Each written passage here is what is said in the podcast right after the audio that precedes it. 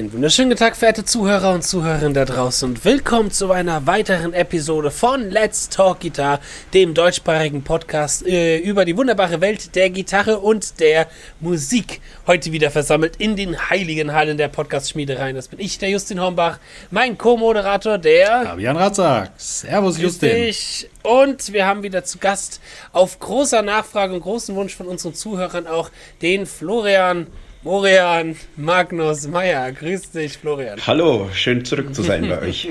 Grüß dich, schön, dass du Ja, F- viele Leute haben danach gefragt, nachdem sie unsere Death Metal Folge gehört haben und wir haben ja selber auch diese Affination noch ein bisschen in uns gespürt, weiterhin über das Thema Komposition zu reden, wo ja das Ende von der Death Metal Folge so ein bisschen hingeführt hatte oder wir so ein bisschen ausgewichen sind dem Thema, aber ähm, haben uns gesagt, wir müssen uns auf alle Fälle nochmal hinsetzen, weil wenn ihr die Folge, die Death Metal Folge nicht gehört habt, nur kurzer Hintergrund über der Florian. Florian ist Metal-Gitarrist für die Band Alkaloid und Sänger für die Black Metal Band Dark Fortress und für noch eine griechische Band, deren Namen ich wieder vergessen hatte. Jos Iria. Syria. ähm, ist aber auch klassisch äh, ausgebildeter Komponist und arbeitet dort auch als Komponist oder verdient damit, glaube ich, würde ich mal sagen, sein meistes Brot am Tag, oder? Verdient wahrscheinlich mehr als Komponist als mit Alkaloid, Ja, nehme ich an. Be bedeutend mehr, ja. Genau, und wir wollten mal so ein bisschen über Komposition reden, über Songwriting, so ein bisschen vielleicht auch eben die Mischung zwischen der Klassik und, äh, ich sag mal, der modernen Pop-Rock-Kultur, wo wir alle Erfahrungen drin haben. Und auch so vielleicht so ein bisschen handwerkliche Kniff oder Herangehensweisen von Florian hören, wie er dann gewisse Situationen als ausgebildeter Komponist rangeht. Wo ich direkt mal zu meiner ersten Frage komme. Ist Komponieren, Songwriting, das Schreiben eines Stückes, ist das eine Sache, die man handwerklich lernen, verbessern und trainieren kann? Oder ist das eine Sache, die, ja, Leute können halt Songwriting und Leute können kein Songwriting? Wie siehst du das, Florian? Ich würde sagen, das Handwerkliche, das kann man natürlich trainieren. Das ist ja mit allem so. Und äh, ohne das Handwerkszeug ähm, ist es auch sehr schwierig, irgendwie was Sinnvolles zu machen. Also das heißt, es gehört auf alle Fälle dazu. Ich würde ich würd das jetzt mal die quasi die objektiven Skills äh, nennen, äh, wo man auch irgendwie von Unterricht oder aus Büchern oder äh, einem guten YouTube-Kanal viel lernen kann. Ähm, das Schwierige ist, äh, dass man, bevor man überhaupt äh, mit sowas anfangen kann, in sich einen kreativen Drang braucht. Also quasi eine Art äh, angeborener Zwang, äh, etwas machen zu wollen, etwas kreieren zu wollen.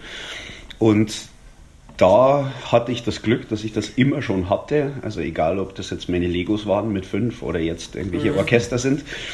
Und ich glaube, diesen Drang oder dieses Bedürfnis oder dieses, ja, also ich kann es eigentlich fast nur auch irgendwie zwanghaftes Handeln nennen, dass man immer irgendwie was bauen muss.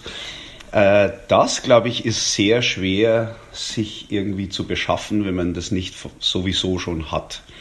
Und ich glaube auch, dass das für einige Leute irgendwie der Knackpunkt ist, weil äh, es gibt ja viele Leute, die Talent haben und ein unglaubliches Vorstellungsvermögen und eine tolle Fantasie, aber jetzt vielleicht nicht so besessen sind von dem Drang, irgendwie dauernd irgendwas machen zu müssen, auch wenn man oft gar nicht weiß, warum eigentlich.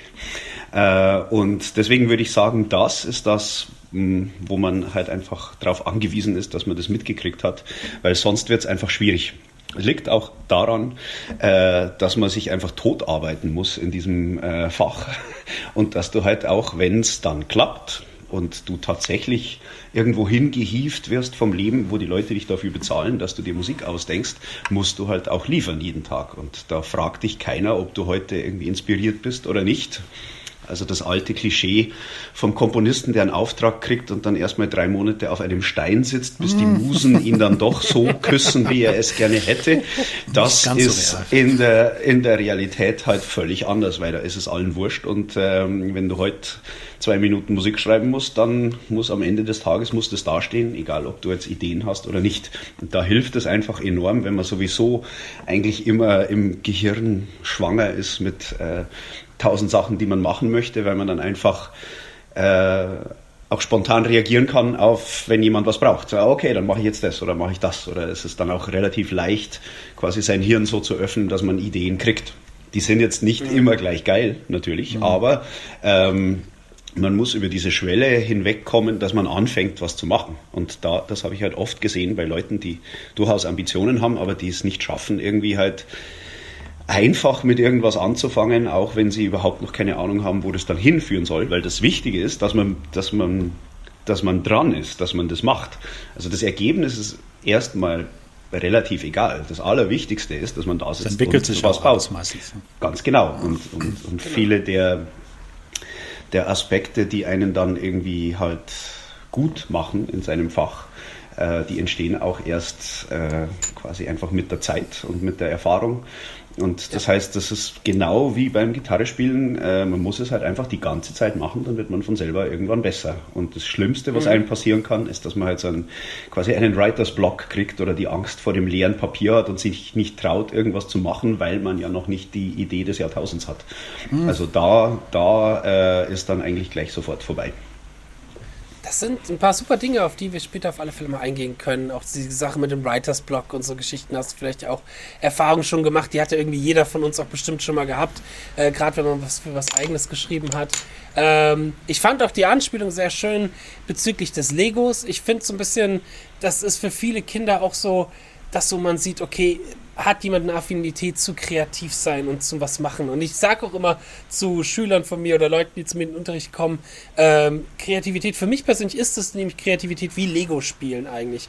Du hast deine Vorstellung, hast ein Lego-Piratenschiff, tust es in seine Einzelteile auseinanderbauen und baust daraus was komplett Neues. Und für mich ist Songwriting oder Musik kreieren auf einem sehr, sehr ähnlichen äh, Level, dass man das in die verschiedenen Parametern unterteilt, analysiert, lernt und dann halt versucht aus diesen Parametern was eigenes und Neues Neues zu kreieren. Kommen wir aber mal kurz, bevor wir in all das eingehen, in deine Ausbildung rein. Du hast ja Klassik studiert, wirklich als Komponist. Ähm, und gab es denn vor deinem Studium schon auch ein Interesse an klassischer Musik oder wie kam das, dass du Klassik studiert hast oder in die Klassik gehen wolltest? Ähm, ich bin ja eigentlich äh, jetzt nicht unbedingt mit Klassik groß geworden. Es war zwar schon immer Musik bei uns im Haushalt, aber meine Eltern waren jetzt nicht so die, die klassischen Klassiker quasi. ähm, und was mich halt schon immer begeistert hat, war natürlich der Metal und die Rockmusik. Also das heißt, das ist halt irgendwie so eher meine Heimat musikalisch. Und ähm, wir haben aber dann so als es interessant wurde irgendwie, da habe ich glaube ich schon ein bisschen Gitarrenunterricht gehabt, äh, haben wir dann im Musikunterricht mal eine, ein paar wirklich äh, interessante äh, klassische Stücke des 20. Jahrhunderts durchgenommen. Äh, allen voran Dinge wie die Planeten von Gustav Holst, wo ja Mars, the Bringer of War, dabei ist, genau. die, die Wurzel allen Metals. Und auch äh, das äh, Sacre du Printemps äh, von Igor Strawinski, was meiner Meinung nach das beste Stück ist, was je geschrieben wurde. Und wo ich mir mit, ich war damals vielleicht 17, 18 oder so, sind wir dann auch äh, ins Konzert gegangen in Gasteig in München mit der Klasse. Und ich dachte mir halt, das ist ja voll der Metal. Also das war wirklich umwerfend und ich kann wirklich allen, die auch nur ein vages Interesse an Musik haben, äh, schwerstens ans Herz legen, dass wenn sie sich das, äh, das Sacre mal anschauen können live, dass sie das tun, weil es im Saal nämlich nochmal viel umwerfender ist als ähm, auf den eh schon saugeilen Aufnahmen. Und irgendwie ist da der Groschen gefallen in diesem Konzert, dass ich mir dachte, hey, da schau her, Klassik ist jetzt nicht nur irgendwie altes Zeug für alte Leute, sondern da sind halt eben auch gerade äh, ab dem 20. Jahrhundert total interessante Sachen entstanden, die eine viel größere Schnittmenge hatten mit der Musik, die ich liebe, was halt vor allem der Metal war, als ich vorher dachte und als man auch so klischeemäßig äh, erwarten würde. Das heißt, der, der Startschuss war, war eigentlich wirklich, dass ich ein paar moderne Stücke gehört habe, die ich einfach saugeil fand. Und wenn ich noch weiter zurückgehe, dann weiß ich, dass ich, als ich so zwölf war, war ich mit meiner Oma im Kino und da haben wir uns ähm, 2001 Odyssee im Weltraum angeschaut von Stanley Kubrick. Mhm. Und da ist ja viel Musik von Ligeti drin. Ähm, nämlich sein Requiem und Lux Eterna und glaube noch ein paar andere Sachen und das ist also ich, das war, glaube ich, wirklich meine erste Begegnung mit zeitgenössischer Musik und sie hat mich halt sofort total verzaubert. Wurde natürlich auch irgendwie geholfen dadurch, dass der Film halt krass ist und geil. Mhm. Ähm, ja. Aber dass, dass Musik einen so verklären kann und also ohne, dass ich jetzt damals irgendeine Ahnung von Musik gehabt hätte, auch dass die, die, die Wirkung dieser Musik auch bei mir als, als Kind quasi schon voll irgendwie reingehauen hat. Äh, das hat dann, glaube ich, schon auch dazu beigetragen, dass als es soweit war, ähm, dass ich mich dann mit der Frage befassen musste, ja, was mache ich denn eigentlich mit meinem Leben? Und klar, Musik studieren, aber wie und wo und was, dass ich da schon wusste, dass es da wirklich interessante Sachen gibt. Und also, waren dann auch Dinge wie Bilder einer Ausstellung oder so. Das kannte ich halt von Amazon Lake and Palmer und von Mekong Delta und habe mir dann irgendwann halt doch das Original angehört. ja, man, Mekong Delta war total Ja, geile Thrash Metal Band. Ja, voll, ja, ey, das war das war total wichtige Band damals für mich und die haben halt auch, also die waren ja sehr früh dran damit äh, quasi mhm. die Klassik auch äh, jetzt tatsächlich handfest äh, in ihr Övre einzubauen. Und äh, somit wurden da schon auch vom Metal aus quasi gewisse Türen geöffnet Richtung Klassik. Oder ich, ich denke an, an Rex Ire von, von Celtic Frost, wo ich die enorme Ehre hatte, dass ich das arrangieren durfte vor ein paar Jahren für die erste Live-Aufführung ever davon mhm. äh, beim, beim Requiem, von dem Triptychon Celtic Frost äh, Requiem da weiß ich noch, da bin ich halt auch gesessen mit meinen 14 Jahren damals und dachte mir, hey, geil, Pauken und Hörner äh, in einem Metal-Song, das ist ja auch mal cool. Also das heißt, ich habe das schon auch den damals hm, experimentierfreudigen Geistern im Metal zu verdanken, dass es überhaupt Interesse für diese Musik äh, gab. Und ich habe auch immer eine, eine Liebe für Musiktheorie gehabt, einfach aus dem Gesichtspunkt, dass ich selber halt immer Songs geschrieben habe, hat mich einfach immer interessiert und da habe ich auch schnell gemerkt, dass man da halt irgendwie im, gerade im 20. Jahrhundert wirklich fündig wird, ähm, in allerlei Richtungen. Also dass da wirklich für jeden was dabei ist und so. Und ähm, habe mich dann zur Vorbereitung auf die Aufnahmeprüfung am Konz, habe ich mir auch Harmonielehre-Unterricht genommen, ähm, was auch total viel Spaß gemacht hat und wo ich mich eigentlich sehr drin zu Hause gefühlt habe, äh, weil es mich einfach immer begeistert hat, halt Kompositionstechniken zu lernen oder einfach naja, einen Überblick zu kriegen, wie Musik irgendwie so funktioniert und so. Ähm, und dass ich mich dann getraut habe, tatsächlich zur, zur Kompositionsaufnahmeprüfung anzutanzen in Rotterdam das lief so, also ich war ja schon dort als Flamenco-Gitarrist und wollte dann eigentlich nur mehr aus Interesse halt, dass ich halt nur ein bisschen, bisschen was lerne über, über Komposi Kompositionstechniken und so, habe ich mir gedacht, naja, ich, ich probiere das jetzt einfach mal aus. Bin dann, also habe mir ein Herz gefasst, bin zu einem der Kompositionsprofessoren gegangen und habe ihm irgendwie was vorgespielt, was ich mal komponiert hatte. Äh, war meine erste Partitur, sah auch genauso aus. Also, ich muss jetzt wirklich lachen, wenn ich das heutzutage sehe. Ähm, und dann hat mein, also der, der Professor, der dann mein, mein Mentor wurde später, der hat einen Satz gesagt, der mein Leben verändert hat. Und zwar, also erst hat er den Satz gesagt, ja, also äh, wirklich reichen tut es nicht, was ich hier jetzt höre. Und der wichtige Satz, der danach kam, war aber, hey, aber schreib doch noch mal was, äh, dann höre ich mir das noch mal an. Also quasi was, was Aktuelleres. Und dann habe ich mich mhm. hingesetzt und ein, ein Streichquartett geschrieben. Und aber nur deswegen, weil er mir das quasi erlaubt hat. Weil ich war halt auch total schüchtern und ich hätte mich das nie getraut, dem da irgendwie auf den Sack zu gehen.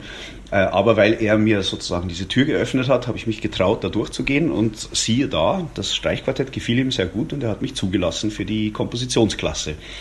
Und dann war es eigentlich so, dass erst während so meines ersten Jahres, dass ich dann auch Komposition studiert habe und das als dann auch mein erstes Stück und so äh, aufgeführt wurde, eben dieses Streichquartett, ähm, dass ich da erst gemerkt habe, dass das eigentlich viel mehr meins ist als irgendwie in meinem Gitarrenstudium, wo von einem erwartet wird, dass man sich den großen Solisten raushängen lässt.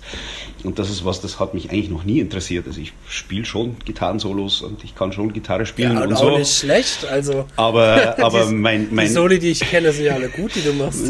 Dankeschön, aber, schlecht. aber, aber im Herzen bin ich halt Rhythmusgitarrist und werde immer Rhythmusgitarrist sein. Und wenn du mir den Aspekt der Gemeinsamkeit nimmst am Musizieren, also quasi, dass man das, also auch wenn man viel allein daheim übt oder schreibt oder aufnimmt, äh, irgendwann kommt halt der Moment, wo man dann zusammen im Proberaum steht und das miteinander macht und dann auch steht man auch Das ist ja miteinander das auf Beste, der Bühne. oder nicht?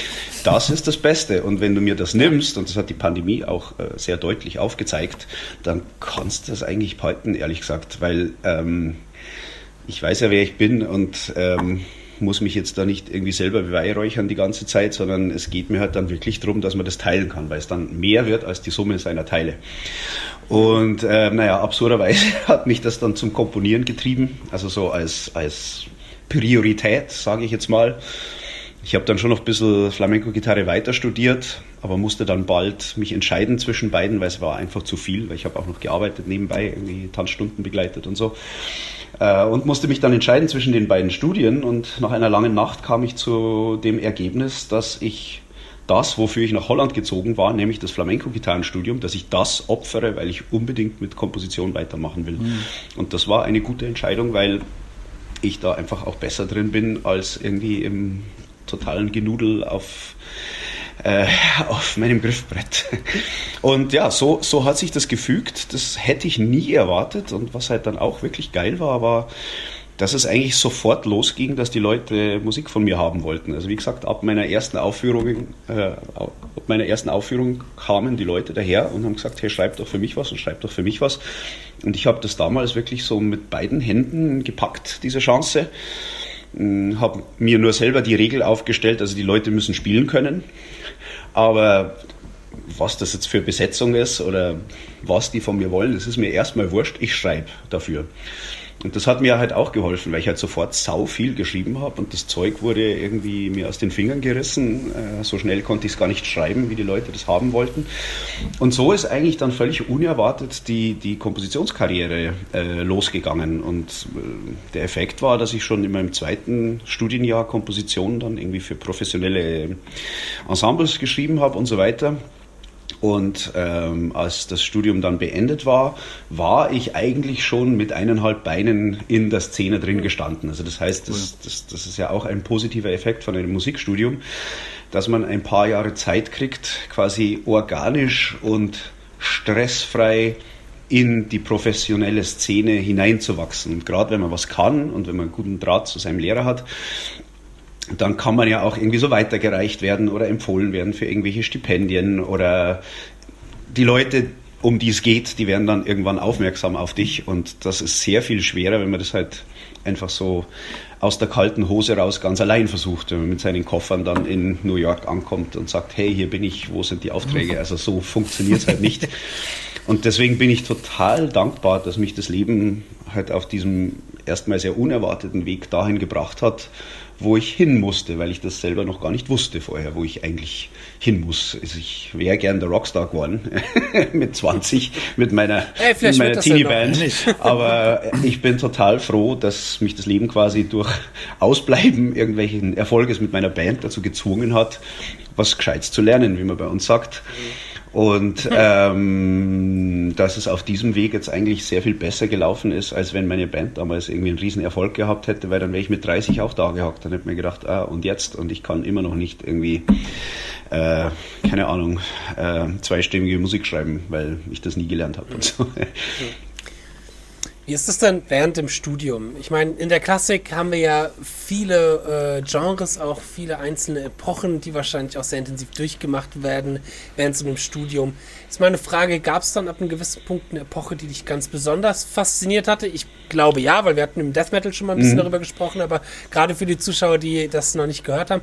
Und ähm, gab es aber auch Epochen, wo du gesagt hast, boah, okay, ich habe das jetzt gelernt, aber ich fasse diese Art von Musik nie wieder mit meinem Finger an, weil das Ja. einfach nur ganz furchtbar ist. Das gab's definitiv. Also ich war dann Ja? schon, ich war da schon immer sehr klar gepolt.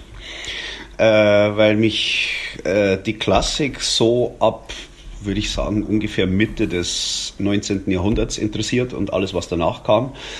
Äh, mit anderen Worten, eigentlich ab der Zeit, wo das, das tonale Korsett, was jahrelang ja die Musik äh, beherrscht hatte und zu großen Teilen immer noch beherrscht, also quasi Dur und Moll, mhm. ähm, das hat mich noch nie so interessiert. Und, und äh, ich fand die Klassik ab dem Punkt interessant, wo dieses tonale Korsett begann auseinanderzufallen. Also wo das einfach so ausgelutscht war, dass die Leute anfangen mussten, irgendwie andere Tonleitern herzunehmen oder ein bisschen interessantere Akkorde zu bauen, weil das, das was mich immer gestört hat an der, an der Wiener Klassik, ähm, also quasi alles nach Barock und vor der Spätromantik, ähm, wenn man das jetzt breiter betrachtet, also halt die Zeit, wo es wirklich halt, äh, wo, wo, wo quasi alle möglichen Klänge reduziert wurden auf vier Akkorde. Ein Dur-Akkord, der 85 Prozent mindestens all der Musik war, die man hört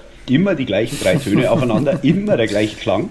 Dann gab es noch den Mollakkord, der ab und zu mal für einen halben Takt irgendwie zwischendurch kam, bevor es wieder zum Dur zurückging. Und mir, also, ihr hört, ich war noch nie der Dur-Fan, werde der auch niemals werden.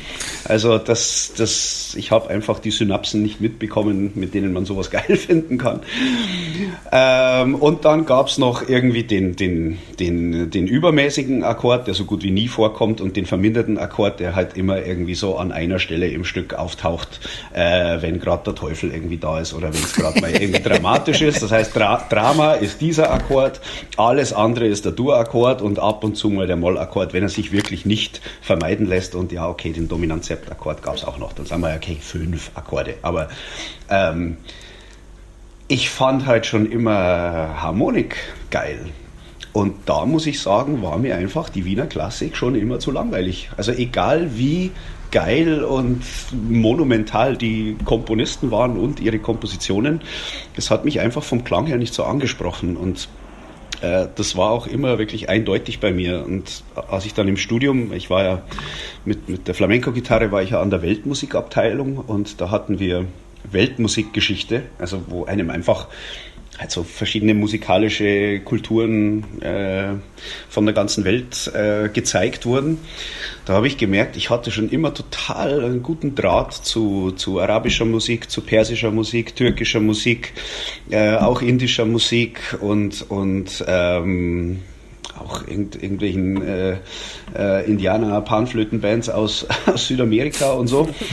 ähm, aber gerade, also so, wenn man jetzt von, von, von Harmonik und Melodik spricht, also gut, Harmonik gibt es nicht in der, in der äh, arabischen Musik und in der türkischen Musik und so weiter und in der indischen Musik. Also Harmonik ist eigentlich was, das sehr der westlichen Musik eigen ist. Ja. Aber wenn man sich die Tonleitern anschaut, die in den genannten Kulturen verwendet werden, das ist ja oft also oft hat das irgendwie so eine phrygische Basis. Und mhm. ähm, ihr wisst hoffentlich alle, was phrygisch ist, aber es ist äh, für die, die es nicht wissen, phrygisch ist eine andere Tonleiter als Dur und Moll. Und wenn du eine Dur-Tonleiter umdrehst und spiegelverkehrt äh, hernimmst, äh, dann hast du eine phrygische Tonleiter. Und das ist das, was auch oft halt irgendwie so mit dem sogenannten arabischen Klang äh, verbunden wird. Und ich merke einfach, das ist meine Heimat. Und da ähm, da fühle ich mich zu Hause, ging mir schon immer so. Äh, und das Gefühl, was dann entsteht, ist, dass du dir denkst, ja, irgendwie bin ich, glaube ich, im, im falschen Erdteil geboren, weil äh, was für mich ganz normal ist, ist für alle hier zu Hause irgendwie total bizarr und was alle hier geil finden, äh, finde ich eigentlich irgendwie langweilig. Also das, das ist ein bisschen meine, meine Historie mit der also mit, mit der modernen Klassik abgesetzt gegen die Wiener Klassik.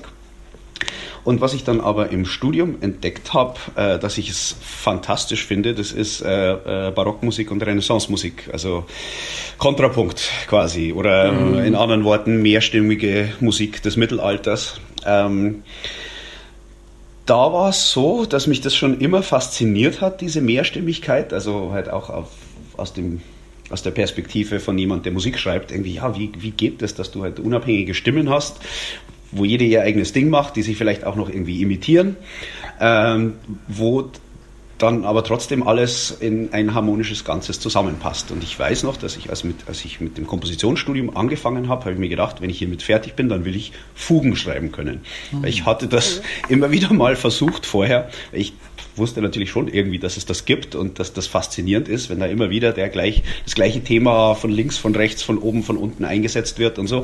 Das hat einen Zauber, das hat irgendwas Hypnotisches. Ähm, und ich habe mich dann hingesetzt, bevor ich Ahnung von Tuten und Blasen hatte und bin halt immer sofort in Takt 2 gescheitert. Sprich, wenn die zweite Stimme reinkommt, ich wusste nicht, wie zur Hölle man da das irgendwie macht.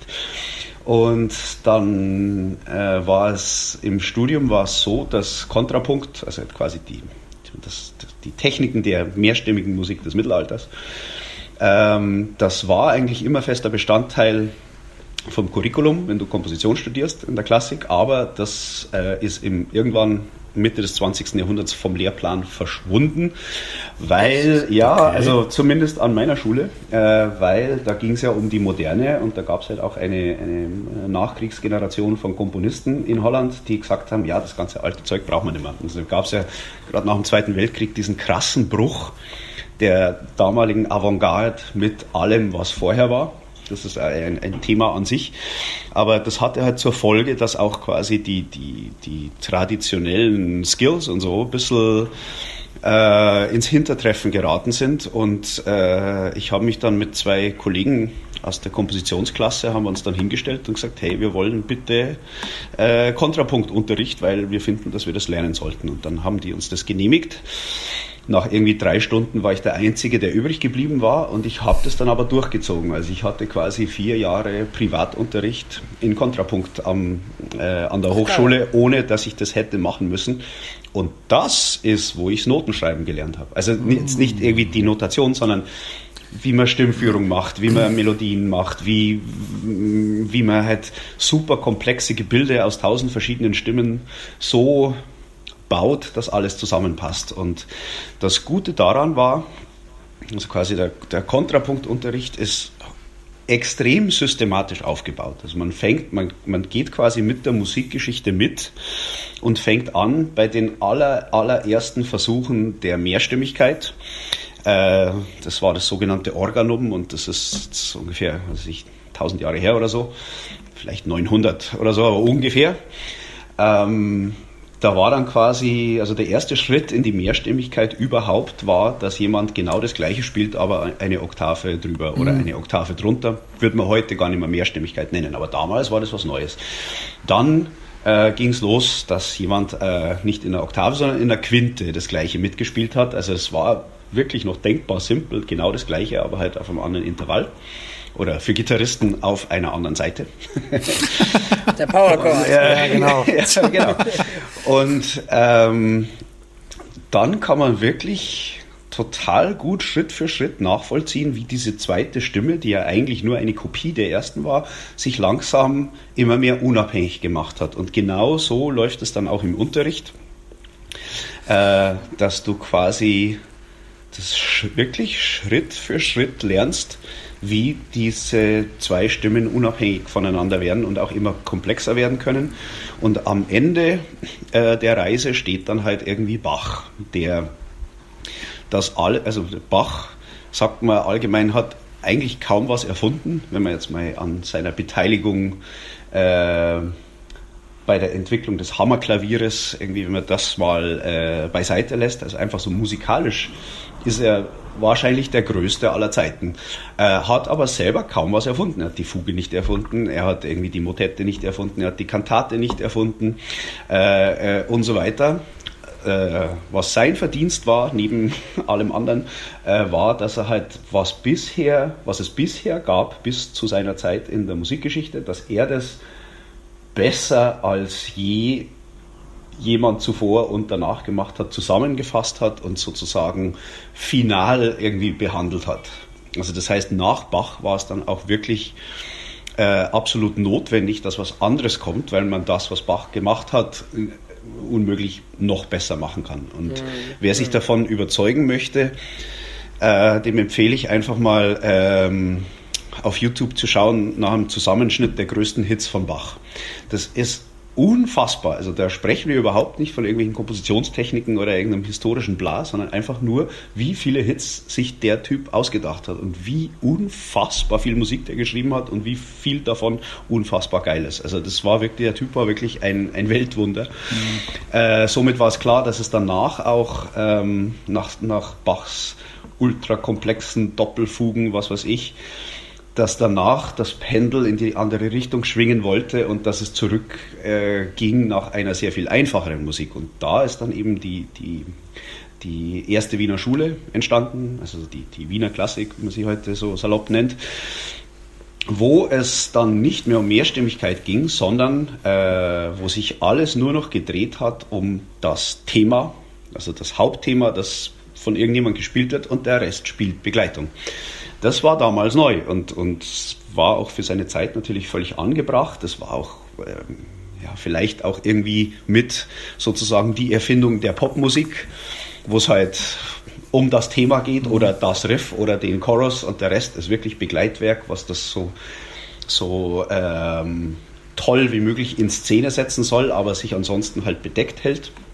Das heißt jetzt nicht, dass alle Stücke der Wiener Klassik irgendwie simplistisch sind oder so überhaupt nicht. Aber es war halt eben das, wonach gesucht wurde. Das war was Simples, was so krass wie möglich reinhaut. Und so gut wie mir, wie mir das gefällt in der Rockmusik, also ich mag auch ACDC und sowas, sehr gerne, ähm, so wenig hat mich das interessiert irgendwie dann in der, in der Klassik und ich habe halt mein ganzes Leben lang einfach gemerkt, irgendwie, ich, ich habe tausend Milliarden Mozart, Beethoven und Haydn-Konzerte irgendwie ausgesessen in meinem Leben und da ist halt wirklich sehr selten irgendwas dabei, was mich anspricht. Und erst habe ich mir immer gedacht, ich bin blöd, ich check's halt einfach nicht und das wird einem ja auch dann irgendwie genauso reingedrückt, auch gerne von Leuten, die dann so tun, als würden sie sich auskennen. Aber irgendwann konnte ich dann tatsächlich akzeptieren, dass das halt einfach nichts für mich ist. Und hatte dann irgendwann nach vielen Jahren auch meinen Frieden damit, dass ich halt sagen konnte, ja, nein, also das, ich kann das, ich verstehe, was da abgeht. Ich kann zur Not auch in dem Stil schreiben, aber es ist halt einfach, da sind wir dann halt einfach beim Geschmack. Es, es geht mir halt einfach ein bisschen am Arsch vorbei. Und äh, es wurde dann halt wieder interessant für mich, als irgendwie Wagner und Mussorgsky und äh, solche Leute, auch irgendwie äh, Liszt, ähm, als die halt angefangen haben, dieses sehr beschränkte harmonische Idiom wieder zu erweitern. Und dann kann man auch wieder in der Musikgeschichte Schritt für Schritt mitgehen, dass man halt merkt, so alle fünf Jahre, so ab 1850, 60, 70 oder so, sind wirklich total wichtige, große Schritte geschehen, wie sich die Musik weiterentwickelt hat. Und das Schöne an einem Musikstudium ist halt auch, dass du das, wie wenn du gut Musiktheorieunterricht hast, dann, dann wirst du da so ganz graduell durchgeführt und kannst das alles total nachvollziehen. Das heißt, aus meiner Perspektive ähm, ist die westliche Musikgeschichte ein vollkommen logischer, ziemlich gerader Strahl, wo man wirklich so Schritt für Schritt nachvollziehen kann, warum alles so klingt, wie es klingt in der Geschichte. Das ist total interessant und äh, habe ich auch aus der Perspektive eines Komponisten sehr viel besser begriffen als jetzt irgendwie damals äh, am Gymnasium, als man halt irgendwelche mhm. Jahreszahlen und so auswendig lernen mhm. musste. Also wenn du das quasi von der Musik aus betrachtest, äh, dann ist es völlig logisch und gibt irgendwie total Sinn und man versteht auch, ja, genau das musste da passieren in der Zeit, weil das gab es noch nicht und so. Also es war super interessant und hat unglaublich Spaß gemacht, weil ich halt auch das Glück hatte, sehr gute Lehrer zu haben ich finde es ist ja auch rein vom Beruf her auch sehr wichtig, sich irgendwann in eine gewisse Nische auch vielleicht eine gewisse Expertise aufzubauen und vielleicht sich dort auch einen Namen aufzubauen, dass man weiß, okay, der ist perfekt, wenn man so und sowas haben möchte, oder mhm. der und der ist perfekt, wenn man so und sowas haben möchte. Ich in meinem Studium, das habe ich hier schon öfters erzählt, habe damals versucht, in allem so gut wie es geht zu sein. Ich wollte krasser Funk-Gitarrist sein und mhm. krasser Jazzer, aber auch geiler Mettler. Und letztendlich, ich habe viel gelernt, klar, daraus, aber war einer der wichtigsten Schritte, als ich gesagt habe, so, ich höre jetzt auf den ganzen Mist und mache halt nur noch Metal. Ähm, war für mich rein beruflich ein sehr, sehr wichtiger Schritt, Hm. mich zu lösen davon, alles gut zu machen. Und so ist es, glaube ich, wenn man sich mit solch vielen klassischen, äh, ich sag mal, Epochen auseinandersetzt, man denkt, boah, ich würde jetzt gern geiles Symphonieorchester schreiben, aber auch abgefahrenes Zwölfton-Quartett, dann macht es Sinn, da vielleicht auch sich zu lösen. Apropos Symphonieorchester, da ich wollte eigentlich gerade zu was anderem hin, aber das ist eine gute Überleitung. Du hast ja auch mal was mit Symphonieorchester und Gitarre geschrieben, wozu Mhm. es ja auch eine YouTube-Aufnahme gibt. Ich komme gerade nicht mehr ganz auf den Schattenspiel. Genau. Schattenspiel, genau, genau. Lohnt sich auf alle Fälle mal anzuhören. Äh, ich ich habe es sehr gefeiert. Es hat mir fast eine dicke Erkältung reingeholt, weil ich habe das irgendwie abends, ich bin nachts mit dem Auto heimgefahren, habe das irgendwie gesehen, dass es das gibt und habe dann, glaube ich, die ganze Zeit nachts im Kalten im Auto gehockt und auf dem kleinen Handybildschirm dieses Schattenspiel. Ich war so Geil. begeistert davon, dass ich echt mal verpennt habe. Irgendwann, ich sollte vielleicht auch mal rausgehen und mal in meine Wohnung gehen. Und Es ist gerade nachts um drei, ganz schön kalt draußen. Bist du gefangen gewesen, Äh, sehr gut. Weil das ist, finde ich, das finde ich auch immer sehr interessant und spannend und auch sehr schwierig. Ich habe natürlich auch schon oft über sowas mal nachgedacht. Hat ja jeder von uns boah, mit einem dicken Orchester mal und Gitarre zu spielen. Irgendwie hat es ja auch mal versucht. Äh, da habe ich so ein bisschen gemerkt, wie schwierig das sein kann, eine verzerrte elektrische Gitarre und ein Orchester, glaube ich, klanglich zusammenzubringen. Äh, erzähl uns, berichte doch mal über diese Erfahrung, die du da gemacht hast, über dieses Projekt. Ja, also das ist ein, ein großes Kapitel in meinem Leben, weil das war nicht das einzige Mal, dass ich das gemacht habe, sondern ich habe im Gegenteil eigentlich sehr oft solche äh, Zusammenarbeiten schon gemacht. Egal, ob das jetzt mit irgendwie Non-Euclid war, mit Blastbeats und allem drum und dran und acht Seiten Gitarren mit einem fetten Orchester äh, auf der Bühne oder auch, dass ich halt eingeladen wurde, was zu schreiben, wie eben in dem Beispiel vom Schattenspiel und dann auch gleichzeitig gefragt wurde, ob ich da mitspielen will, also dass ich mir selber quasi einen Part schreibe für Das war quasi eine Produktionsarbeit, es war ein Auftrag quasi und jetzt wo du Auftrag. selber dir gesagt hast, dass, ach, okay, Nee, nee, das war also halt quasi die, die, das wurde so an mich angetragen, hey, willst du ein Doppelkonzert für zwei Gitarren und Orchester schreiben? Und das, mm, also das war jetzt auch nicht das erste Mal, dass ich sowas gemacht habe, ähm, weil das natürlich schon ein ziemlicher Berg ist, den man äh, da besteigen muss, weil also erstmal muss das Orchester peilen, da brauchst du Jahre dafür als Komponist. Ähm, du musst irgendwie auch äh, relativ solide in deinen Schuhen stehen, ähm, weil da geht es wirklich um die Wurst mit Orchester. Also da, da Pro Probezeit wird in Minuten bemessen und nicht in Stunden oder Tagen. Also das heißt, es muss halt dann auch echt einfach technisch einwandfrei sein, wenn du das dem Dirigenten irgendwie vor die Nase legst. Da kannst du nicht dann irgendwie sagen, ja, spielt das mal und dann überlege ich, ob mir die Töne jetzt gefallen oder nicht. ähm, es ähm, und das allein schon, also da habe ich jetzt die Gitarre noch gar nicht dabei. Also einfach nur das Orchester als Apparat selber, da muss man sich halt wirklich auch graduell hinarbeiten beim Komponieren. Also du, du, du die Leute fragen mich auch immer, ja, wie schreibst denn du für Orchester? Ja, Ja, jedes Instrument hat ja halt- auch so eine eigene Range, das, das wissen die meisten Eben, auch gar nicht. eben, ne? du, Das- du, musst, du musst halt total viel wissen, aber ähm, das ist auch wieder wie beim, beim Kochen irgendwie. Also du, du äh, machst ja auch kein, also als erstes Gericht machst du ja auch kein Elfgang irgendwie Molecular Cuisine Ding irgendwie, sondern kochst erstmal irgendwie Nudeln mit zwei Sachen drin und dann mit drei Sachen drin und dann mit zehn Sachen drin und irgendwann, tausend Jahre später, kannst du dann mal anfangen, irgendwie so fette Dinge äh, zu bauen. Und auf diesem Weg dahin, also da gab es durchaus auch äh, ja, Experimente, die nicht so erfolgreich waren oder so. Aber es gehört ja dazu, ne? Das gehört total dazu und nur so lernt man auch. Also da darf man auch wirklich keine Angst haben, dass man irgendwie auf die Nase fällt, weil das wird zweifelsohne passieren. Und, und als Trost kann ich dann immer empfehlen, sich die schlechten Stücke von guten Komponisten anzuhören, dass man halt merkt, ja, das, das, das kam echt in den besten Haushalten vor. Ähm, und äh, somit bin ich halt da wirklich auch dank der Ausbildung und so konnte ich da langsam mich hinentwickeln, dass ich überhaupt für Orchester schreibe. Dann die Sache, dass ich da selber mitspiele, also und das ist in dem Fall egal, ob ich das mit einer Gitarre bin oder da irgendwie, dass ich meine komplette Metalband da irgendwie mit antrage oder eine komplette Big Band oder was weiß ich. Ähm, das hat tatsächlich ein bisschen länger gedauert, ähm, einfach weil ich da so eine Schwelle im Kopf hatte, dass ich mir dachte, also ich bin da einfach nicht gut genug dafür. Also die, die, da, die Leute spielen alle tausendmal besser als ich, machen seit tausend Jahren nichts anderes. Ich habe irgendwie die größten Schwierigkeiten, meine eigenen Noten irgendwie äh, quasi zeitnah in Töne umzusetzen. also ich, ich, ich, ich witzel oft, dass ich äh, wahrscheinlich schneller Noten schreibe, als dass ich sie lese. Also beim Schreiben bin ich tatsächlich sehr schnell. Ähm, und ja, ähm, das war eher eine Hürde in meinem Kopf, weil ich ja eben als, als, als Instrumentalist jetzt nicht wirklich einen Hintergrund in der Klassik hatte und mir somit dachte irgendwie, ja, ich bin halt irgendwie so, bin ja bloß ein blöder Mettler, so ungefähr. Und dann war ich irgendwie so ein blöder Mettler und ein halb blöder Flamenco-Gitarrist. Ähm, und wie es dazu kam, dass ich mich überhaupt getraut habe, da mit solchen Leuten mich auf die Bühne zu stellen, das kam weil äh, also, mein, also einer meiner ersten bezahlten Aufträge vor 20 Jahren war ein, äh, ein Stück für ein Bläserensemble, die einen sehr guten Bassgitarristen hatten. Und weil ich damals noch ja recht, recht jung war und auch mich da mit den ganzen Bläsern noch nicht so auskannte, habe ich mir gedacht, hey, vielleicht kann ich ja ein, ein Konzert für Bassgitarre schreiben, was dann halt von den Bläsern begleitet wird.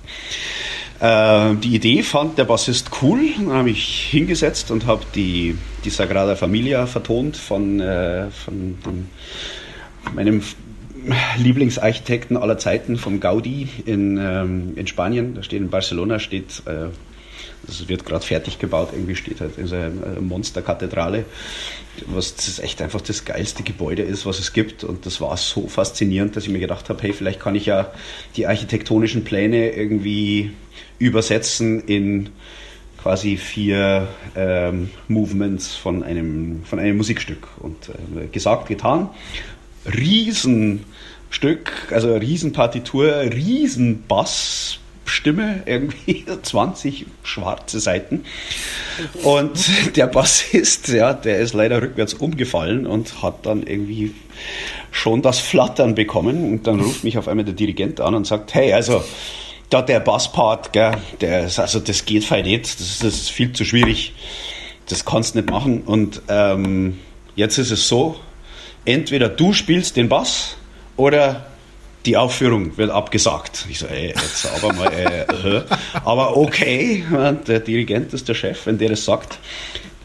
Und ich hatte also, ich meine, natürlich kann man als Gitarrist irgendwie Bass spielen, aber ich hatte noch nie wirklich einen Bass in der Hand bis zu der Zeit. Dann habe ich mir einen ausgeliehen und habe mein eigenes Ding, also mein eigenes Stück dann irgendwie einstudiert. Äh, habe da wirklich zwei Monate reingesteckt, weil ich wollte mich nicht blamieren. Und ich weiß noch, als ich da in die erste Probe kam und du stehst ja dann als Solist vor den Leuten irgendwie, ähm, habe wirklich Ziegelsteine gekackt irgendwie aus aus aus Nervosität, weil ich mir gedacht habe, ich sterbe jetzt. Ich bin wirklich tausend Tode gestorben. Kam aber irgendwie durch, durch diese Probe und habe gemerkt, ja, die reißen mir nicht den Kopf ab.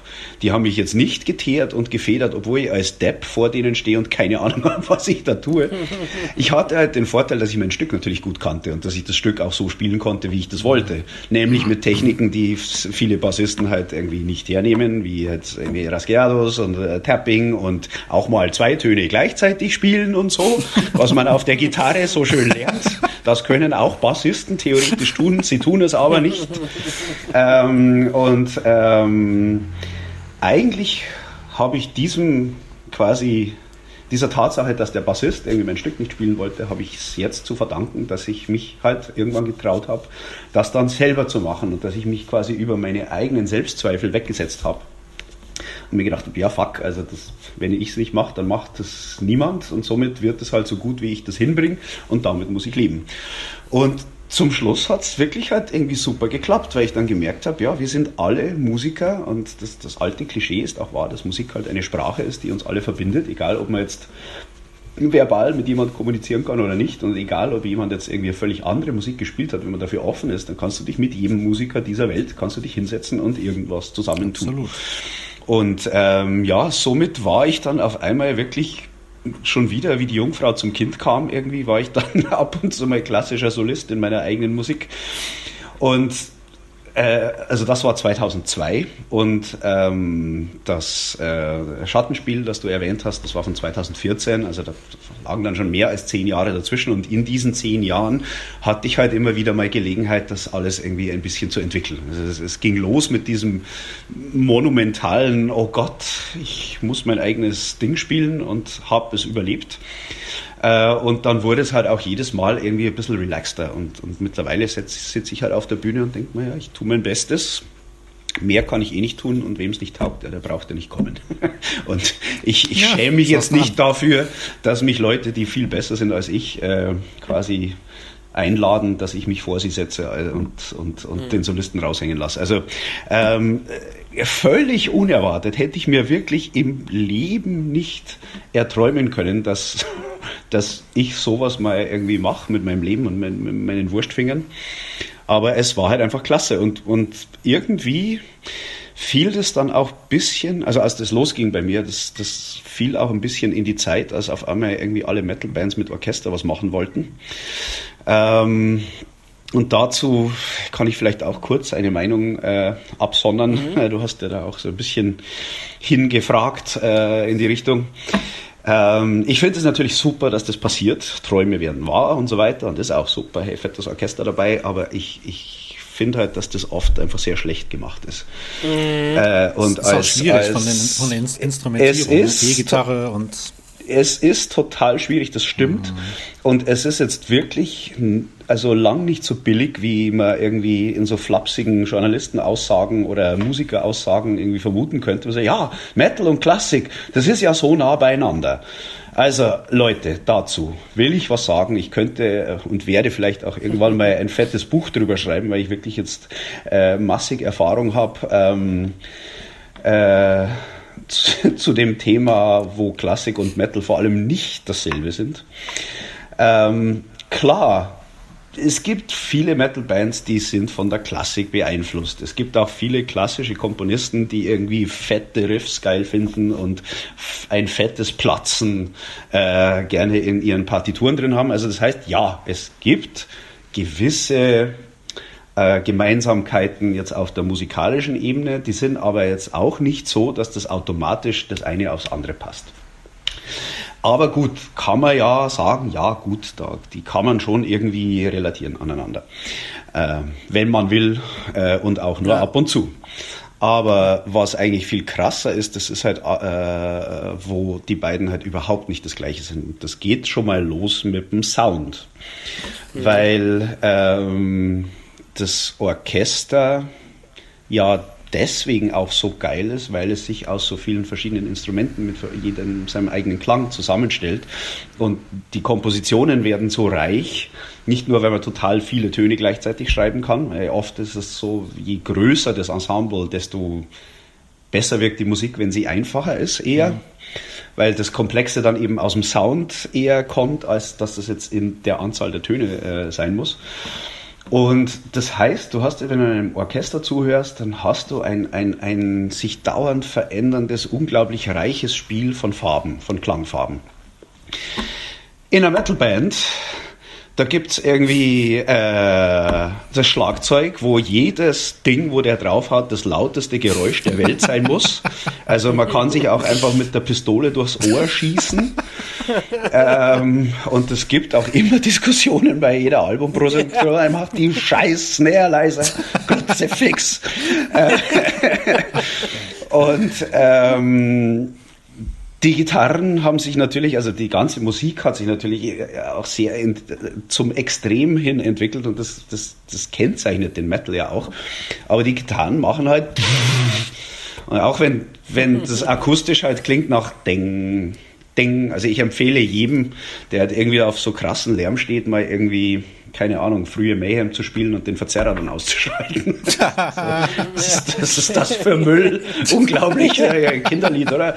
Ähm, und ähm, das heißt, dass im, im Metal der Sound eines einzelnen Instrumentes schon so komplex ist und so geboostet und so Testosteron irgendwie gegen die Wand gefahren, dass subtilere Geräusche da sehr viel mehr Schwierigkeiten haben, sich durchzusetzen, als in einem eher offenen, entspannten mhm. Kontext wie in eben akustischer Musik oder in, in, in, in einem Symphonieorchester.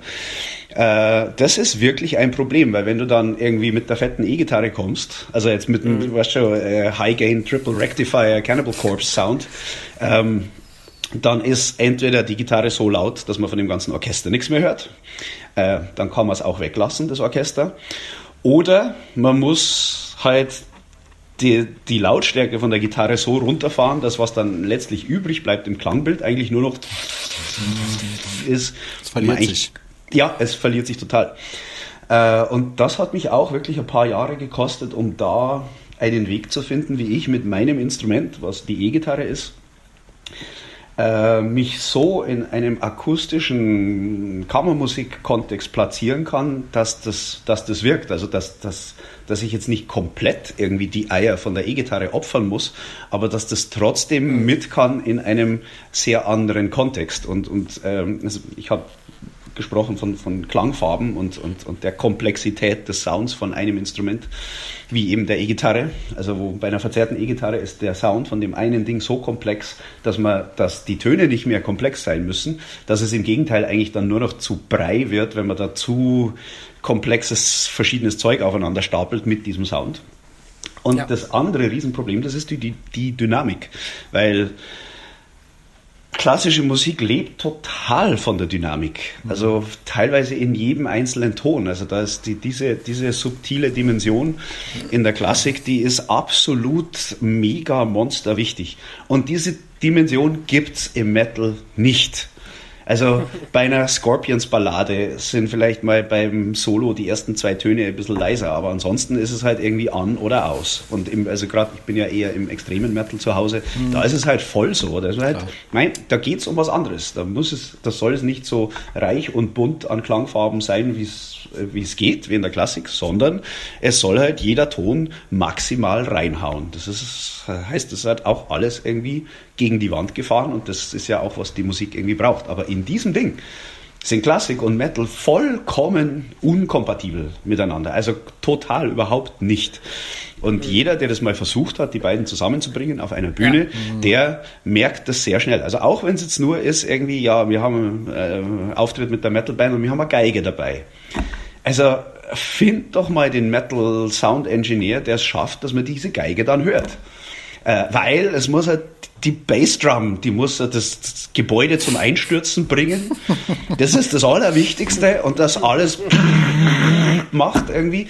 Ja, was machst du dann mit deiner Geige oder deiner Klarinette? Da kannst du daheim bleiben. Und genau so. Klarinette ist auch geil. Mix. Ja, ja, aber ist doch. Geige kennen wir, aber Triangel noch dazu.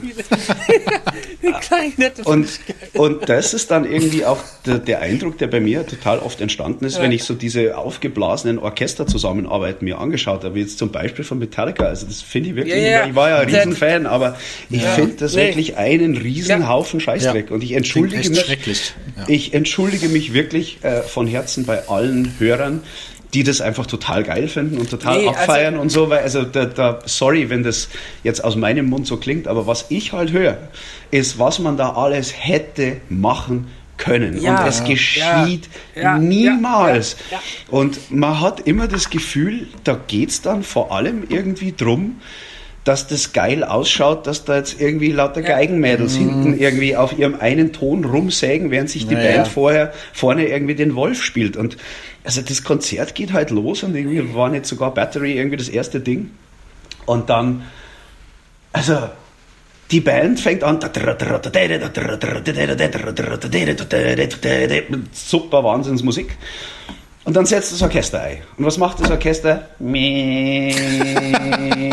Nee. ich finde find generell ja. bei dem Album. Nee. Oh, also ja, ohne ja, Scheiß, die hätten alle, alle äh, Geigen, Bratschen, Bässe, Celli, Posaunen, sogar die fucking Fagotte hätten mitspielen können. Fucking also, also Fagotte sind super, Fagotte sind saugeil, aber Fagotte werden auch immer halt so hergenommen, so irgendwie auch, ja, da haben wir jetzt ein kurzes Loch von zwei Takten, da machen wir jetzt das mal das Fagott hin. Und das Fagott hin. Lass, la, lass Fagott von Gott solo. Und, und, und, und, und äh, gib ihnen ja nichts Wichtiges, weil also, das ist ja so ein komisches Instrument. Mann, hey, ich habe ich hab hier Fagottisten. Geil. Also einer, der, der Bram von Sambake, das ist echt ein, ein, ein Held auf dem Fagott und der hat sich, hat mal, kam mal vorbei bei mir, wollte sich vorstellen und dass wir dann zusammenarbeiten und er zieht sein Ding raus und spielt halt irgendwie Pulling Teeth, das Bass-Solo von cool. Cliff Burton von der ersten Metallica. Mit Verzerrer und allem, halt nur akustisch auf, auf dem Ach, Ding. Wahnsinn! Echt Hammer. Und ich bin halt jetzt seit Jahrzehnten in einer Szene drin und da habe ich halt sehr viel Glück auch, dass ich, ich arbeite nur mit saugeilen Leuten zusammen, weil in Holland halt das Level echt unglaublich ist. Also Leute, die gerade die, die sich auf, äh, auf zeitgenössische Musik zulegen, also die müssen halt wirklich was auf dem Kasten haben. Und das heißt, ich hatte halt auch den Luxus, dass ich jedes klassische Instrument auch aus dieser Perspektive kennenlernen durfte, was quasi mhm. die allerbesten der Welt aus solchen Teilen rausholen können. Und deswegen weiß ich halt deswegen, was alles geht und was man alles machen kann. Und ich habe immer den Eindruck, dass irgendwie die Hanseln, die dann irgendwie so, so, einen, so einen Arrangierauftrag kriegen für so ein Metal Band Meets Orchester Projekt, dass die das nicht wissen. Oder sie wissen es, aber denken sich, ja, das soll ja dann nicht zu anders werden. Oder also weißt du, das, das ganze Orchester, diese 80 Leute, die da hocken und alles Mögliche machen könnten, ja, die werden eigentlich nur eingesetzt wie so ein Dreifinger-Keyboard-Part. Wollte ich gerade sagen, dann kannst du auch direkt einen Synthesizer nehmen oder vier Keyboarder, die an voll. machen. Ich finde, ich finde bei dem, bei dem Metallica-Album finde ich zum Beispiel, ich meine, ich habe, das war mit ein Einstieg in den Metal, das SNM, äh, die SNM-Scheibe. Und ich habe die früher als Jugendlicher gefeiert und habe das dann vor ein paar Jahren nochmal gehört und dachte mir, mein Gott, geht mir dieses Orchester auf die Nerven, weil das halt einfach auch viel zu omnipräsent ist. Und ich mir denke, was dort auch vielleicht viele Leute vergessen oder so ein bisschen missachten, ist auch, ähm, wie, wie wichtig ist es auch Platz zu lassen, wie wichtig ist es auch in der Metalband und der Gitarre auch den Platz zu lassen, dass es den Riff jetzt, das Riff jetzt auch mal alleine spielen kann und nicht die ganze Zeit Streicher mit dabei sind. Das ist auch so ein Problem, finde ich, was leider Gottes meine, meine eigentlich heißgeliebte Band Blind Guardian in den letzten Jahren immer falsch macht, wenn sie versuchen mit Orchester was zu machen, weil es immer viel zu omnipräsent ist hm. und viel zu voll. Ich finde, man, das ist so, man muss, glaube ich, da abwägen, okay, Metalband, oder Orchester und wem tut man so ein bisschen mehr halt die Priorität setzen. Äh, ja. Da geht, glaube ich, die Metal Band manchmal ein bisschen unter halt einfach. Oder? Ja, also so, so weit würde ich gar nicht gehen, weil ich fände es ja geil, wenn man quasi die Metal Band irgendwie eher dann das ist, was nur ab und zu irgendwie rauskommt. Ähm, aber ähm, ich glaube, dass die Frage ist nicht so sehr, wie oft ist jetzt das Orchester da oder nicht, sondern was hat das für eine Rolle? Und wie ich mhm. diese Frage mittlerweile beantworte, wenn ich irgendwas schreibe, weil man hat ja als Komponist sehr selten die Gelegenheit, sich die Besetzung auszusuchen, weil normalerweise wird man irgendwie angerufen halt von einer bestehenden Besetzung, ob man für die was schreiben will. Und das ist schon auch ein Ding am Komponieren, dass du, bevor du dir was Sinnvolles ausdenken kannst, für egal was, musst du auch das Gefühl haben, ich kann mit dieser Besetzung was anfangen. Also mit einem Posaunenquartett oder also egal was es ist. Du musst erstmal irgendwie ein Gespür haben, so ja, was kann ich denn in dieser Welt jetzt da so alles irgendwie anbieten dann und, und, und äh, was kann ich mir da alles ausdenken. Und wenn man mit so einer absurden Besetzung präsentiert wird, und in diesem Sinne ist das die, die Besetzung von der Urversion vom Schattenspiel, das war halt irgendwie klassische Gitarre, E-Gitarre und ein 80-Mann-Orchester. Das ist eigentlich auch ein bisschen kontraintuitiv, äh, weil klassische Gitarre ist ja ein sehr subtiles Instrument.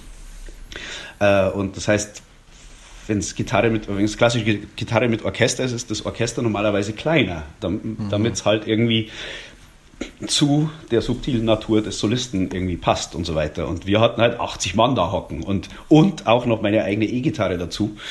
Und was man dann halt sofort erwarten würde, ist, die klassische Gitarre macht irgendwie so leise ein bisschen bling blang, dann macht das Orchester ein bisschen tralala und dann kommt die E-Gitarre und macht dang, dang, dang, dang und walzt alles nieder.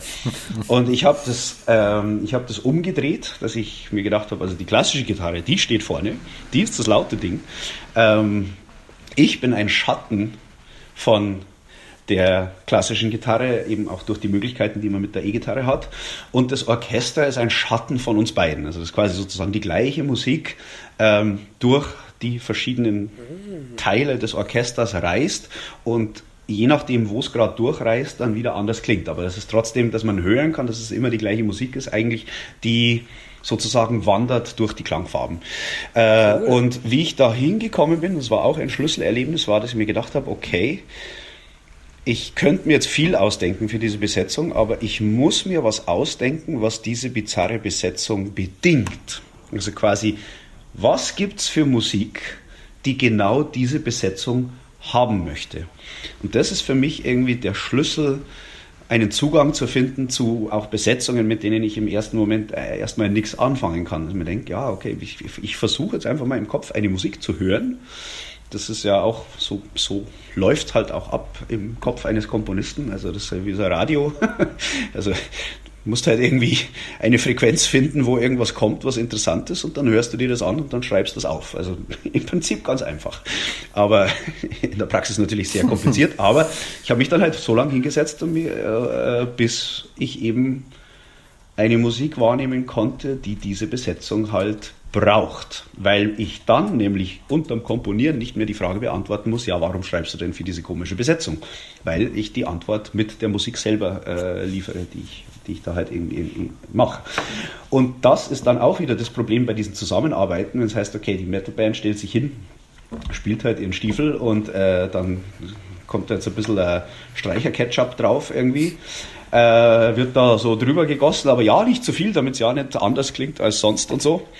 Ähm, da fehlt mir eben genau das so, ja, warum wollt ihr denn mit Orchester spielen? Was war der musikalische Gedanke, dass das jetzt unbedingt sein muss? Ich finde es ja geil, dass es passiert, aber dann macht es halt auch geil.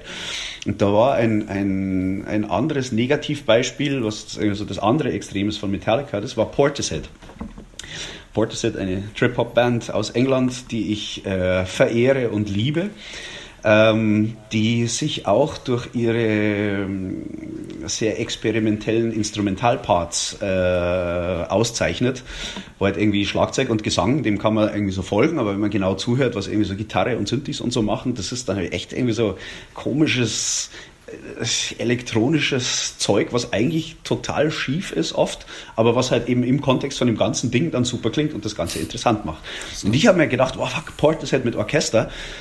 Hoffentlich benutzen die die zeitgenössischen Möglichkeiten, dass du nämlich diese ganzen krassen Electronic Sounds, dass du die akustisch mit dem Orchester produzierst, weil das ist nämlich Wahnsinn, weil du kannst ein Orchester wie alles Mögliche klingen lassen. Also vergiss Dur und Moll. Du, es ist so viel Sound in dem Ding drin. Du kannst wirklich, äh, du kannst äh, Industriebaustellen nachbauen mit Orchestern. Du kannst irgendwie ja, einstürzende Neubauten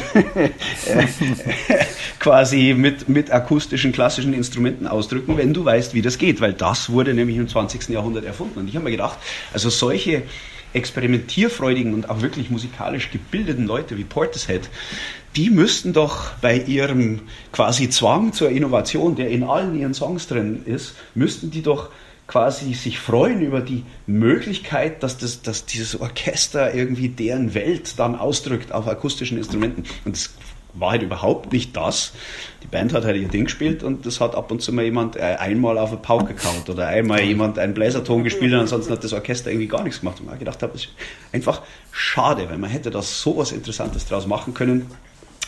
Aber ich habe ja den Vorteil, dass ich mich nicht nur drüber aufregen muss, sondern ich kann ja selber dann das auch anders machen. Und, und wenn ich halt jetzt solche Aufträge kriege, dann versuche ich halt eben wie im Schattenspiel das irgendwie so anzupacken, dass es eben nicht genau das ist, was man sich sofort äh, mhm. äh, erstmal als Klischee erwartet. Ich glaube, wenn du einen gewissen äh, Hintergrund auch dazu hast, dann kann man da auch ganz anders rangehen und dann kann man da ja auch sein, sein eigenes instrumentales Spiel auch sehr interessant erweitern. Das ganz ist genau. etwas, was ich, ich jedem empfehle, mal versuchen, klassische Sachen von klassischen Instrumenten auf der E-Gitarre nachzuspielen, aber nicht einfach nur nachzuspielen, sondern versuchen, einem Klang auch sehr mhm. nahe zu kommen. Ja, ich habe letztes, ich habe letztes, ich habe, ich habe im letzten Jahr habe ich im Sommer, um ein bisschen mein Legato zu trainieren, habe ich Sachen von Querflöten, Querflötenetüden mhm. versucht nachzuspielen. Habe dann irgendwann mal echt versucht, das so clean von der Dynamik auch mit einem verzerrten Sound so zu spielen, wie eine Querflöte atmet. Mhm. Und das war eine ganz neue Herausforderung ja. für meine linke Hand, das so unter Kontrolle zu haben. Ja, ja, super Sache. Super und, geil, und ja. gen genauso geht's, weil ich, ich stehe ich steh schon auf dem Standpunkt, ich meine, man muss sich irgendwann sein Instrument raussuchen und ist auch an dieses Instrument gebunden. Klar gibt es Leute, die können mehrere Instrumente, aber für die meisten von uns ist es so,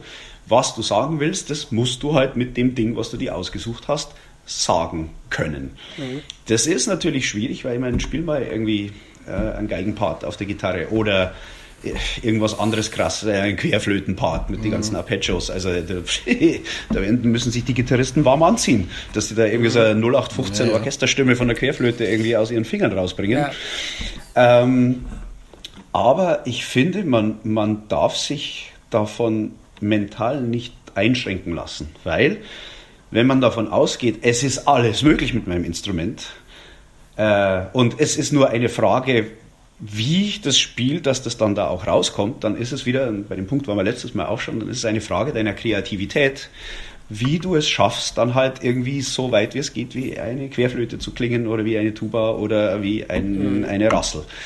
Ähm, und natürlich wird es immer Dinge geben, die gehen halt einfach nicht auf einem Instrument. Ähm, aber das sind sehr viel weniger, als man erstmal meinen würde, wenn man nur daran denkt, was halt normalerweise auf einem Instrument gemacht wird. Also auch da mhm.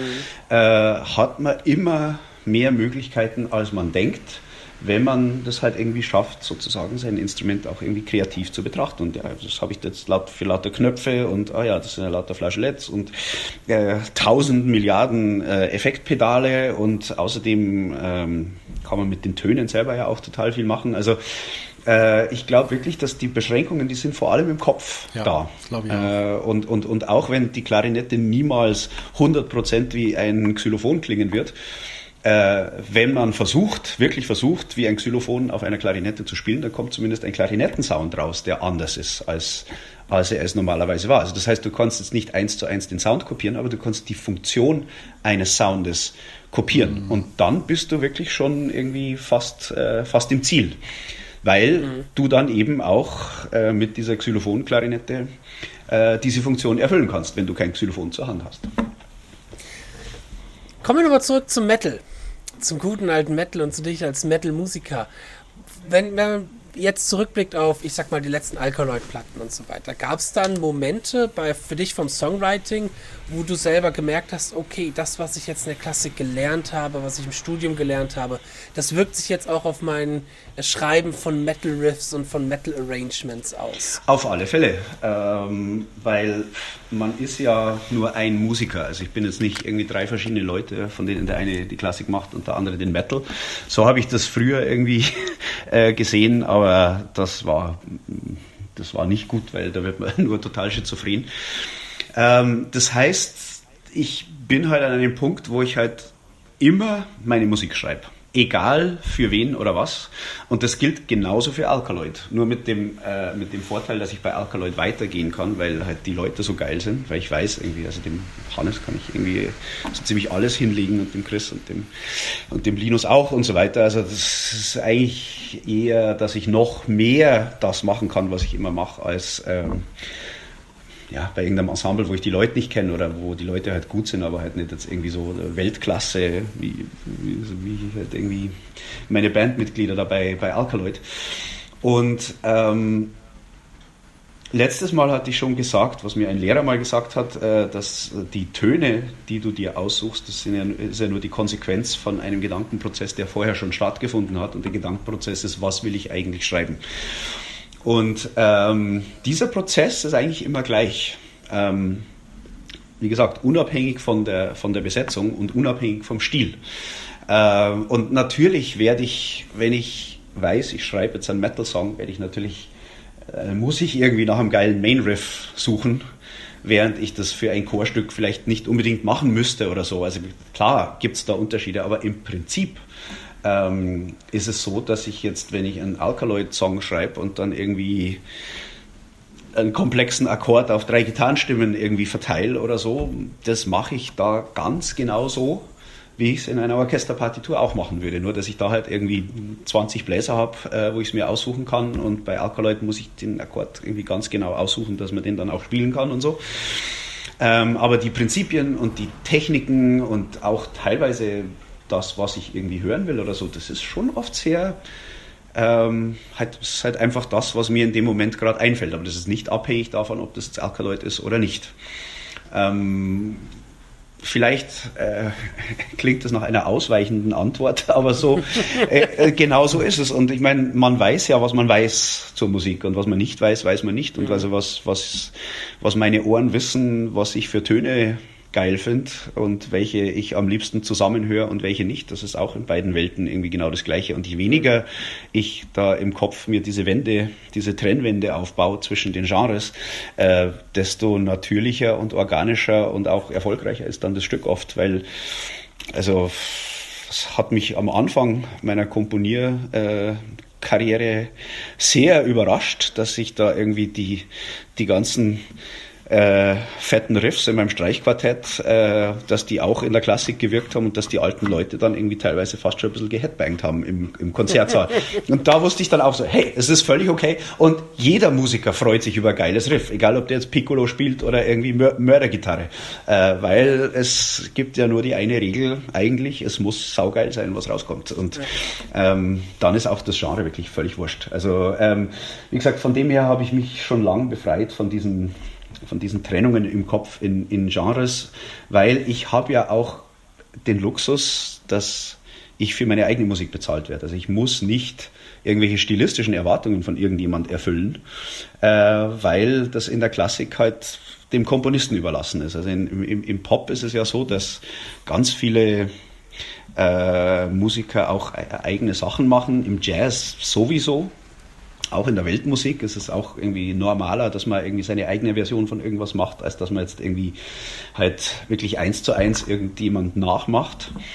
Äh, und in der Klassik sind diese beiden Funktionen aber getrennt. Es gibt die Ausführenden und es gibt die, die sich das ausdenken. Und die sind normalerweise, also die, die Orchestermusiker, also vielleicht machen die daheim irgendwie unter der Bettdecke. Äh, irgendwie denken sie sich selber was aus, aber normalerweise nicht, weil das eben in diesem Genre ist es halt so. Und ich habe halt das Glück, dass ich da mit der Nase in der Butter gelandet bin, wie man in Holland sagen würde, äh, und dass ich zufällig das, was die dann brauchen, dass ich das halt kann. Also ich könnte jetzt ja. nie das so, so schön spielen wie die, aber ähm, äh, nachdem die sich das selber nicht ausdenken können oder wollen, ähm, es war das halt einfach die perfekte Berufswahl für mich. Äh, also äh, klasse, klasse Sache und ich, ich danke wirklich der Vorsehung auf Knien, dass äh, es mich da unerwartet in diese Ecke gespült hat, weil ich mich deswegen auch niemals fragen brauche, warum ich jetzt eigentlich arbeiten soll oder warum ich jetzt irgendwie aufstehen soll, weil ich, ich darf halt das machen, was ich geil finde. Ja, super, äh, Florian. Dann äh, bedanken wir uns auf alle Fälle ähm, schon mal für den Einblick in das Leben als Komponist und die Arbeit zusammen mit Orchester. Da gibt es, wie wir gerade gemerkt haben, auch auf definitiv noch mehr zu erzählen. Da werden wir auch Unbedingt. definitiv noch einen zweiten Teil haben, weil wir haben hier noch einen riesigen Katalog an Fragen, aber die Stunde ist halt leider auch schon vorbei. Ähm, und deswegen wird es da auf alle Fälle für unsere Zuhörer da draußen noch einen zweiten Teil geben, der eventuell bald schon erscheinen wird. Und äh, genau, bedanken uns auf alle Fälle, Florian, dass du wieder mit dabei warst für den netten Talk hier, für eine nette Stunde. Sehr, sehr gerne. Mega spannend. Ähm, auf alle Fälle, wie gesagt, die Leute, die den Death Metal äh, Podcast noch nicht gehört haben, auf alle Fälle mal reinhören. Und wenn ihr auf härtere, progressive Musik steht, vom lieben Florian auf alle Fälle mal Alkaloid auschecken. Kann ich nur sehr empfehlen. Wird dieses Jahr auch ein neues Album rauskommen? Ja, oder erst nächstes Jahr? Nee, wir, wir, wir arbeiten hart daran. Man weiß im mhm. Moment nicht so genau, wann irgendwas veröffentlicht wird, aber also wir sind. Äh, ziemlich weit im, im Recording-Prozess. Genau. Und ich setze mich jetzt dann hin und schreibe äh, noch ein paar Texte. Für, für Alkaloid. Gehört, gehört auch dazu. Ähm, und auf alle Fälle mal bei YouTube nach Schattenspiel suchen. Das kann ich nur sehr empfehlen, wenn man mal eine schöne Mischung aus elektrischer Flamenco-Gitarre, also elektrischer und Flamenco-Gitarre und einem Orchester hören will. Sehr zu empfehlen. Gut, dann würde ich sagen, sehen wir uns bald wieder. Wünsche ich unseren Zuhörern da draußen auch noch einen wunderschönen äh, ja, weiteren Tag. Äh, und danke fürs Zuhören, fürs Supporten. Gebt gerne eine 5-Sterne-Rezession auf iTunes oder auf Spotify ab. Schaut euch mal auch an, was der Fabian und ich ich mache. Wir verkaufen hier auch schöne Kurse, wo ihr bessere Gitarristen werdet, wenn ihr euch das anschaut. Nur ein bisschen Werbung noch am Ende zu machen, weil wir das Geld brauchen. Genau. Wir brauchen nur das Geld. Nur darum geht's. ja, genau. Nein, nein. Ähm, genau. Also wenn ihr bessere Blues-Gitarrist werden wollt, dann kommt zu mir. Wenn ihr besser shredden wollt, dann geht zu Fabian oder andersrum. und dann sehen wir uns in der nächsten Folge wieder. Bis dann, auf Wiederhören und viel Bis Spaß dann. beim Üben. ciao. ciao. ciao.